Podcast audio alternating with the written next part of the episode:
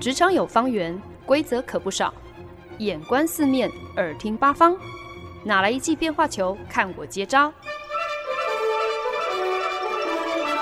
那些老外教我的事，和你 Easy Talk Easy Work。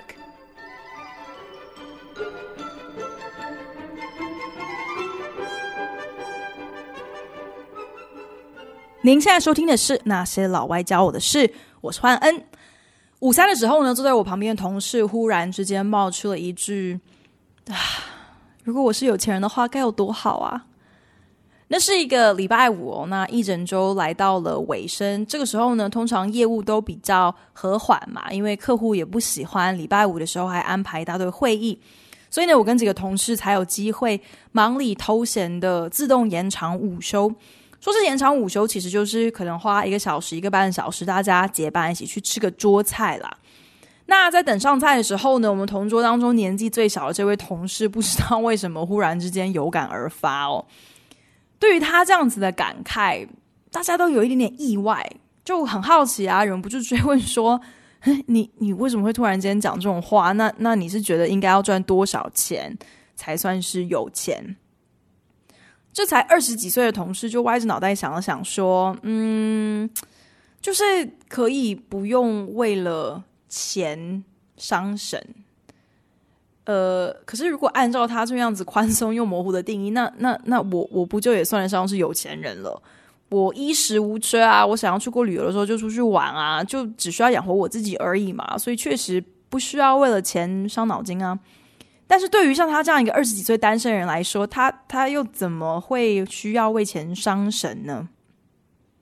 大部分我认得的新加坡年轻上班族，他们出了社会进了职场之后，其实还是跟爸爸妈妈住在一起嘛。那这一点呢，其实跟台湾是没有什么分别的。可是不同于台湾，就是新加坡政府有拟定国宅政策，就是要提供给新国年轻人一个负担得起的置产选择。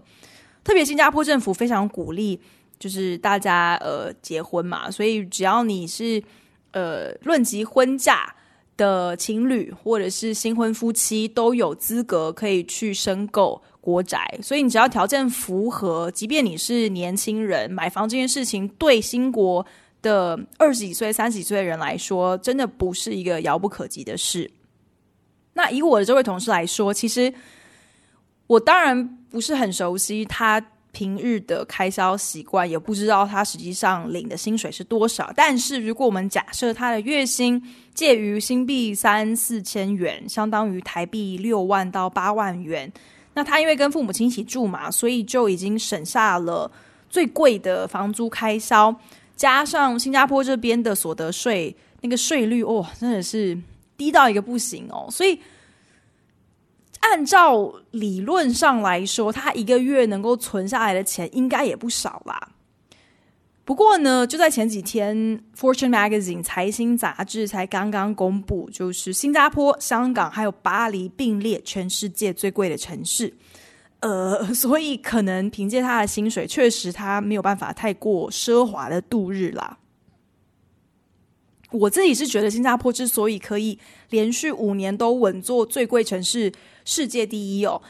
真的都是外派人士惹的祸。因为外派人士他们整体的消费习惯就会拉抬房价还有租金嘛，外加他们的小孩肯定就是读国际学校，那国际学校的学费真的永远就是让人瞠目结舌。再加上新加坡因为什么都是进口的，所以不管是衣服啊，还是家具，还是原文书，价格通常都会让人倒抽一口气哦。我刚搬到新加坡的时候呢，就曾经为了要不要斥资买一个沙发，让我煎熬了四个月。直到今天呢，我都还会被老板取笑，就说当时每次路过我的座位，可能十次当中有八次会发现我就是盯着家具网站。在看沙发，然后难以抉择。老板到现在都还会就是笑我说：“哎，你到底最后有没有买了沙发？你在那边看了这么久。”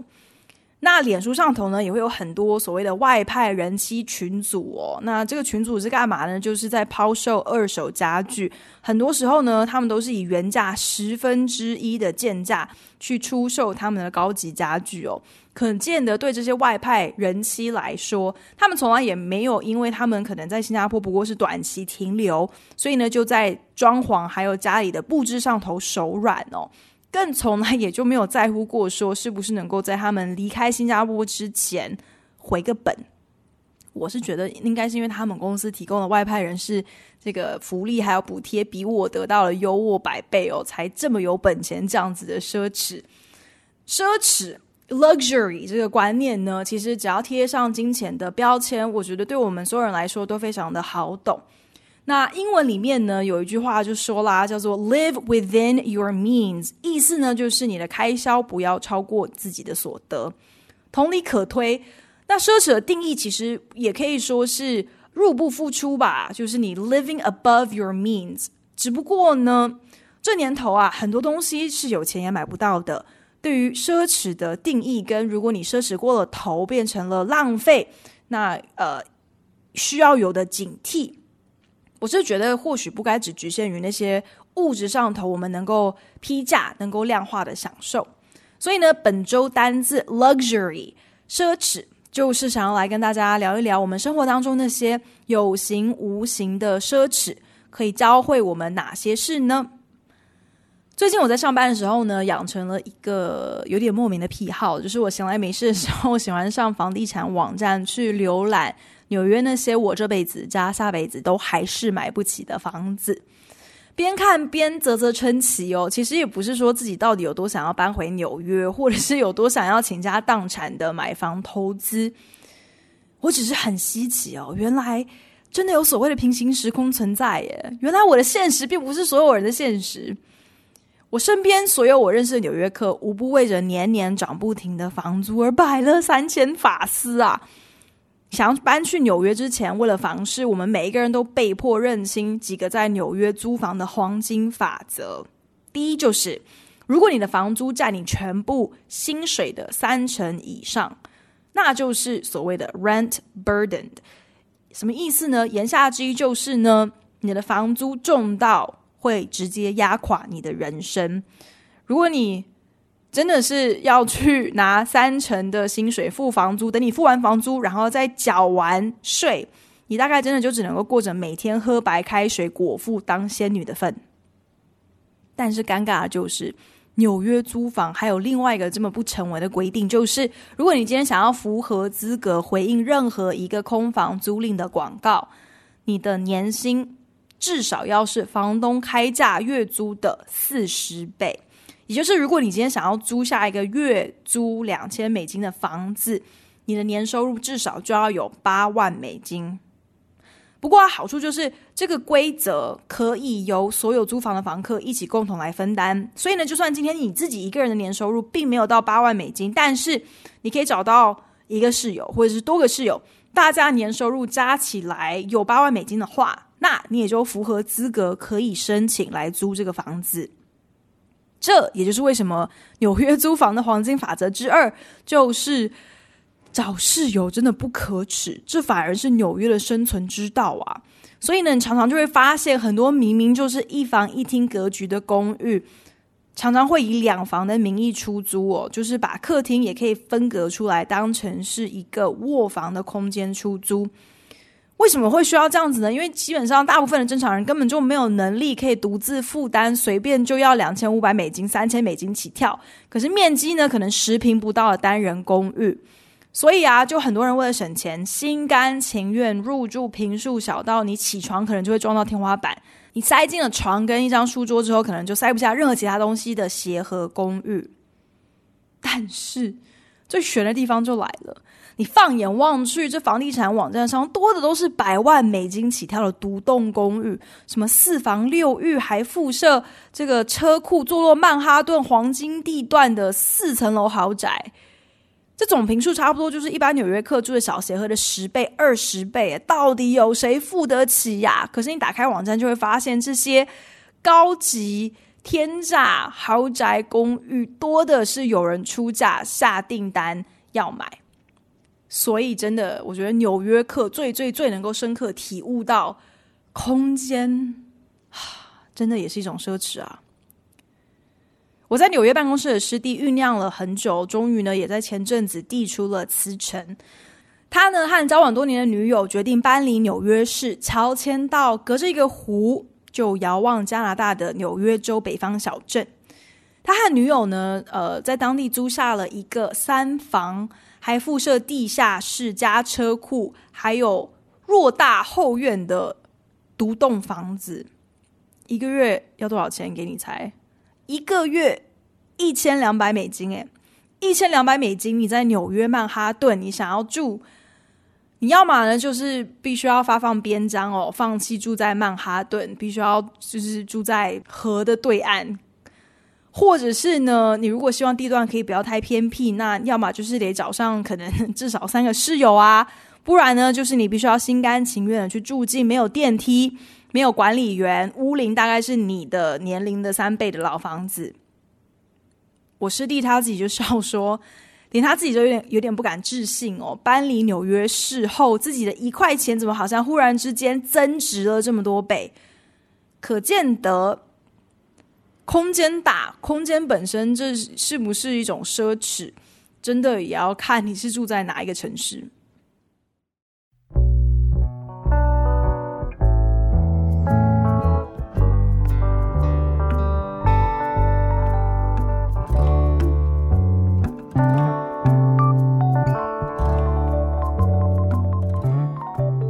您现在收听的是《那些老外教我的事》，我是节目主持人焕恩。Luxury，奢华或者是奢侈，最普遍的解释呢，就是任何价格昂贵的享受。也正因为享受的代价很高，所以呢，对普通人来说，能够被归类为奢侈或者是奢华的东西或是活动，它发生的频率呢，通常应该是有限的啦。你不能够没事就上什么呃米其林三星级的餐厅吃饭啊，你也不可能没事。每个周末都去买一个名牌包啦，对，至少对正常人来说，就是这这不可能达到的。可是呢，奢侈并不局限于花钱才能够换得的物质享受啊，供不应求，因此你就需要付上加倍代价的任何东西都可以被归类为是一种 luxury。比方说，死线紧迫盯人，你的案子快要必须要交件的时候呢，时间对你来说就是一种奢侈，你再多钱你也买不到。所以呢，才会有 “time is a luxury I don't have” 这种说法。我这几年呢，在工作上其实也还蛮有感而发的。对于像我这种工作差不多快要十年的七年级生来说，安身立命，做一个你给我一个口令，我才一个动作的小小螺丝钉，就是付我多少薪水，我就做多少事。这种心态，其实我觉得对我们来说也成为了一种奢侈。什么意思呢？就是停滞跟安逸，可以是一种享受，可是背后的代价可不小。最近啊，和印度团队合作非常的密切，因为呢，我们自己终于也开始有一点自觉哦，就是新加坡贵为亚太区的总部，如果真的想要务实的去辅导亚太区的不同市场，真的唯有卷起袖子来跟市场办公室的同仁同甘共苦。如果我们继续高高在上，然后纸上谈兵，事后呢再来抱怨我们市场团队怎么样子办事不力呀、啊，听不懂人话啊，这些其实都是在放马后炮而已嘛，完全无济于事，对谁都没有好处啊。所以呢，我们新加坡亚太总部呢就改变了我们和市场团队一贯的互动模式，从过往的远端喊话辅导，到现在呢变成是同一阵线同进退。面对着印度市场的同仁呢，其实他们全部都比我更加资深哦，跟当地客户的关系也更为密切。可是呢，却必须要由我来发号施令。那英文有一句谚语就叫做 “herding cats”，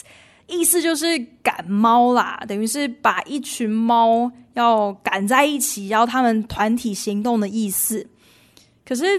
大家都知道啊，猫天生孤僻嘛。不受控制，更不喜欢团体行动，所以呢，herding cats 这句话呢，就常被拿来譬喻，就是一件吃力不讨好，而且极度可能会徒劳无功的事情。那 herding cats 这句话也非常贴切的形容我目前的工作内容。在这种情况之下，其实你要去埋怨印度同事怎样子被动不受控制啊，然后两手一摊说啊，我无能为力，我不管了啦。这种态度呢，其实我现在慢慢学会是一种代价高昂的奢侈。一来呢，你该做的事情还是没有做好啊。虽然你是远在新加坡，不需要亲自去面对客户，可是毕竟这个案子还是挂着你的名字啊。你搞砸了，再怎么样子，你也是没有办法完全脱罪的。再说呢，这种心态只会凸显原来你到头来就只有做一颗螺丝钉的命。你没有办法肩负起领导一整个团队的责任呢、啊！一旦让主管有了这样的形象，就很有可能会直接影响你在这间公司未来的发展。就算日后有什么样子升迁的机会，恐怕主管也会想起这件事情，然后就判断说你没有表现出来，呃，你的领导能力，甚至是你的意愿，你应该都还不够资格。去得到这个更高的职位，在这样的一个职涯交叉路口上，抱怨就变成了一种奢侈，放弃也是一种奢侈，推卸责任更是一种奢侈。除非呢，你是打从心底就认定了，你心甘情愿一辈子都只做一颗小螺丝钉就好。其实胸无大志，反正能够养活你自己，我觉得这也不是什么丢脸的事情啊。只是对我来说呢。每当我想到所有能让我走到今天这一步的种种，包括父母亲的栽培、研究所的学费，我一个人在国外打拼，必须要忍受的孤单，还有我职场上遇到的每一个贵人，忽然之间，我就不得不把停滞不前看作是眼下我人生当中最浪费的奢侈。本周单字聊的是 luxury 哦，那我觉得刚好也可以利用这个主题稍微分享一下，呃，一个国际新闻可以如何在奢侈的这样的框架去来解读这样的一个新闻头条哦。在纽西兰发生了清真寺的枪击案，这件事情震惊了国际社会。被捕获的凶嫌呢，是一个澳洲籍的白人种族优越分子哦。他持军用的自动步枪，选在周五清真寺礼拜人潮最多的时候，在两个不同的清真寺扫射信徒，夺走了五十个人的性命，另外还有好像五十个人受伤吧。恐怖攻击发生之后呢，纽西兰总理 Jacinda Ardern 在第一时间公开承诺将修改纽西兰的枪支法。事发不到一周。总理呢，正式宣布将全面禁止所有军用半自动枪械。修法的法规呢，将于四月中正式生效。对于已经持有如今等于是违禁品枪械的民众呢，政府也会提供回购枪支的呃选择还有流程。预计呢，将编列两百万纽币的预算，相当于四亿台币哦，准备从民众手中。买回这些违禁枪支。那纽西兰的枪支法呢，规定合法持枪年龄是十六岁，针对军用半自动枪械呢，则规定必须要满十八岁。民众呢，必须要通过严格的资料审查，才能够取得持枪执照。只是呢，你拥有执照之后呢，你就可以无限量的购买枪支。那纽西兰法规现在。并没有规定买主需要注册所拥有的枪支哦，所以呢，呃，这也就是为什么纽西兰政府就很坦白说，他们其实也不知道实际上流通于民间的这些违禁的军用半自动枪支数量多寡。Jacinda Ardern 是纽西兰一百五十年历史以来最年轻的总理，二零一七年正式就职后不久，三十七岁的 Ardern 就。甚至还成为了第一任在呃总理任期内怀孕生子的一国元首哦。但是呢，在恐怖攻击发生之后呢，Ardern 展现了令人钦佩的领袖风范，果断而坚决地宣告政府必须有所作为。同时呢，也展现了苦民所苦的悲悯慈悲心哦，亲自前往了血案现场慰问受害人的家属。重点是他全程还包着黑色的头巾，彻底展现了对于伊斯兰文化还有纽西兰回教社群的尊重还有支持。在公开记者会上呢，Arden 更坚持拒绝提及凶嫌的姓名，因为他怎么样子都不允许这样的人，因为做出了如此令人发指的事情，得以声名大噪。纽西兰政府呢，在过去十多年曾经三次动议要修改枪支法，但没有一次成功。这件事情呢，对于总理 Arden 来说，是一个他非常清楚的事实。可是呢，即使如此，呃，纽西兰政府这次态度非常的坚定，表示呢，时代已经不一样了，面对的情况也不一样了，因此相关法条必须跟着要有所调整。就连纽西兰的在野党领袖也公开支持这样的修法案，表示呢，这涉及了整个国家的权益以及国人的安全。纽西兰政府上至总理，以至于反对党领袖回应枪击血案的慎重、尊重、高效率，还有坚定的决心，看在美国人的心里，真的是不胜唏嘘啊！这年头对美国人来说，一个稳重、得体、有同理心的领导人，哇！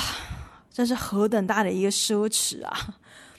美国在过去几年发生的大规模枪击血案，可以说是倍数激增哦。在一九八二年到二零一一年之间呢，当时大约是每两百天就会发生一起枪击案。可是到了二零一一年跟二零一四年之间，枪击案发生的频率竟然飙高到每六十四天，几乎是每两个月就会发生一起枪击案。当时我觉得对美国人来说，真的好像不管你去到哪里，管你是去上学、小学、中学，或是大学，或者是去逛百货公司、上电影院，甚至是去教堂、清真寺做礼拜，你都有可能会遇到拿着机关枪扫射无辜的疯子。可是每次一发生了这样子令人发指的事情，美国政治人物一贯的标准回应永远都是 “Our thoughts and prayers”。Go out to the victims。我们在祷告中纪念这些受害人，还有他们的家属。二零一二年发生在康乃狄克州的 Sandy Hook 小学枪击案，夺去了二十条六岁孩童的性命。当时真的是造成了全国轰动，大家都义愤填膺哦。可是直到现在。都还有很多散布阴谋论的网络社群一口咬定说，这起骇人听闻的枪击案根本就是政府捏造的假新闻，为了呢就是要修改枪支法，要褫夺美国人拥有枪械的人权。在美国人广为分享纽西兰政府令人激赏、令人羡慕的应对措施的时候，美国枪支协会发言人却如此回应：美国。不是纽西兰，持有枪械，这是美国宪法保障而不可被剥夺的权益。其实这样的回应，我觉得听在美国人的耳里，真的是一点都不意外哦。可是为什么之所以要来跟大家分享这么一个新闻，就是我忍不住就会想说，那究竟要付上多大的代价，美国人才能够集体的去同意说，当你维护少数人的权益，会损害多数人的生命安全的时候，管你是特权还是人权，我觉得这对任何一个国家来说就是一个有害无益、怎么样子也都担不起的奢侈。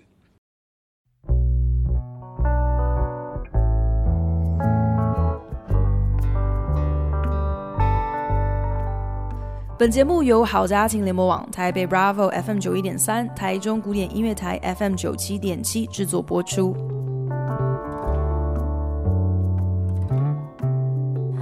本周单词 luxury 意思呢就是奢侈、奢华。我觉得对听众朋友来说呢，应该也不算是太过陌生的单字啦。所谓的 luxury goods，也就是奢侈品，举凡像是名牌包啦、超跑啦、知名设计师的手工时装啊、钻戒、珠宝等等等，都涵盖在内嘛。不过呢，今天呢，我们也讨论到许多我们日常生活当中可能并不是那么容易给它贴上价格标签，却真实存在的奢侈，包括了工作态度还有表现，对于自己职业发展的损益分析。还有一国元首在应对浩劫悲剧的时候，如何在一个国家道德观还有维护少数人权益之间的权衡轻重？其实呢，我觉得这些都跟定义奢侈这件事情脱不了关系。a state of great comfort or elegance, especially at great expense。一个极其华美、通常所费不貲的享受，这就是 luxury，是奢侈的定义。其实这个礼拜跟大家聊到这个话题，并不是想要去批评物质上的享受哦。我自己这阵子在安排度假行程的时候，去订旅馆啊、订呃车票啊、船票啊，就发现自己脑里也常常会闪过一个念头哦，就是会觉得。我又不是没钱，我干嘛要这样省吃俭用啊？我可以住好一点的旅馆啊，我也可以舍得多花钱去订购一些价格真的不便宜的观光行程。懂得适时犒赏自己，我觉得其实这是一个健康的态度。诶，毕竟 we work to live，而不是 live to work。我们今天为五斗米折腰，就是为了要能够负担自己想要过的生活嘛。我们活着，并不是为了要没命的工作。而不懂得去享受自己辛苦的成果。可是啊，或许我们在没有意识的情况之下，过度习惯资本主义的游戏规则哦，因此就常常错把价格和价值混为一谈。有一些我们根本毫无意识挥霍掉的成本，其实并不能够单纯的用金钱去衡量的。但那些没有办法贴上价格标签的东西，却不代表说它没有价值啊！所以，如果说偶尔的奢侈和恣意的浪费中间的那个一线之隔，取决于我们是不是有意识知道要时时去清点自己手上各种资源的供给还有需求。那么，今天你想要开源节流啊，我觉得就真的必须要有一点点自觉哦，自己能开的源还有节的流，除了钱之外，还能有哪些呢？那些供应稀缺，因此价格昂贵的奢侈品，如果今天只是一时兴起，只是为了要满足没来由的欲望，那这样子的奢侈很可能就容易流于浪费。好比我在搬到新加坡的时候，就选择租一个房型超大的公寓，那租金当然就不便宜啊，因为我确实。呃，非常奢侈的选择，以纽约的房价来合理化新加坡的租金。那在这样的呃比较之下，当然就会觉得说，哇，好像还蛮划算的。可是，在听众朋友就是批评我太过浪费之前，必须要跟大家交代一下我的思考过程是这样的哦。我一个人呢，在国外这么多年，其实对于租房的要求，一直以来都只在乎通勤距离哦。在纽约的期间，也为了要压低租金开销，所以非常务实的找了室友合租。那虽然其实自己到现在所需要的空间，真的真的也不用太大，不用太多。可是我忽然之间，可能就是年纪也到了吧，就转念一想，想说，如果这是我负担得起的，而且呢还能够是在稳定存钱的前提之下，让我多花一点钱，让自己可以住得舒服一些。我觉得对我来说，这算是一个偶一为之的奢侈，我觉得也不为过耶。呃，不过后来呢，我就开始做白日梦，幻想着买一个撞球台摆在家里。我觉得这就有点夸张，这就真的是流于暴发户的浪费哦。当时真的纯粹就只是想要买一些什么可以填补多余空间的东西。那这种没有什么道理的莫名欲望，就算今天你其实是有能力。但是我觉得还是不能够轻易的满足哦，就是不能够让自己流于那种哦，我想要什么就买什么，反正我又不是付不出钱来。由此可见呢，我必须要在这边声明，我的奢侈算起来还是挺理智的哈。